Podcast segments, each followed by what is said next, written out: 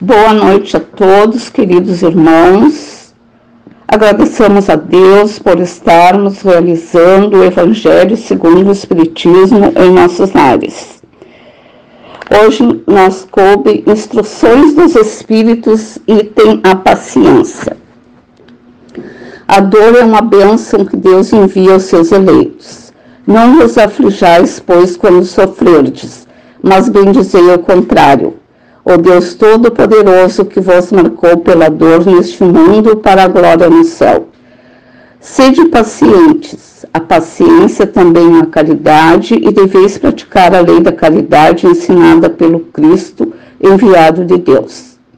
A caridade, que consiste na esmola dada aos pobres, é a mais fácil das caridades, mas há uma bem mais penosa e, consequentemente, mais meritória perdoar aqueles que Deus colocou sobre o nosso caminho para serem os instrumentos dos nossos sofrimentos e colocar a nossa paciência à prova. A vida é difícil, eu sei. Ela se compõe de mil nadas que são picadas de alfinetes que acabam por ferir.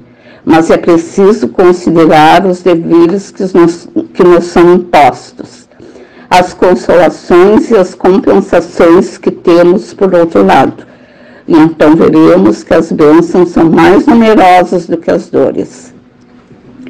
O fardo parece menos pesado quando se olha para o alto do que quando se curva a fronte para o chão. Coragem, amigos. O Cristo é o vosso modelo. Ele sofreu mais do que qualquer de vós e não tinha nada a se censurar, enquanto que vós tendes o vosso passado a espiar e fortalecer-vos para o futuro. Sede, pois, pacientes, sede, sede cristãos. Essa palavra encerra tudo. Um Espírito Amigo, Ave 1962. Então, irmãos, a vida nos coloca em situações indesejadas que são verdadeiros desafios para nosso espírito suportar esses desafios sem perder a paciência, podemos dizer que é uma prova para nossos espíritos ainda imperfeitos.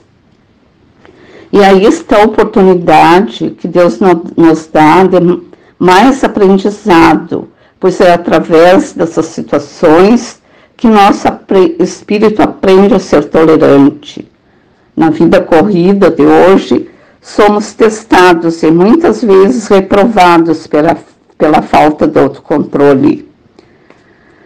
Jesus Cristo nos recomenda perseverança e fé nos momentos difíceis, nas ações que aparentemente não têm previsão para se concretizar, no enfrentamento das dores que mexem com nossa segurança emocional e lembramos sempre da caridade feita com a paciência, pois quantas vezes somos socorridos pela paciência que nossos irmãos tiveram para conosco, ou têm, cabe a nós fazer o mesmo, agir com calma e sentido de amor fraterno.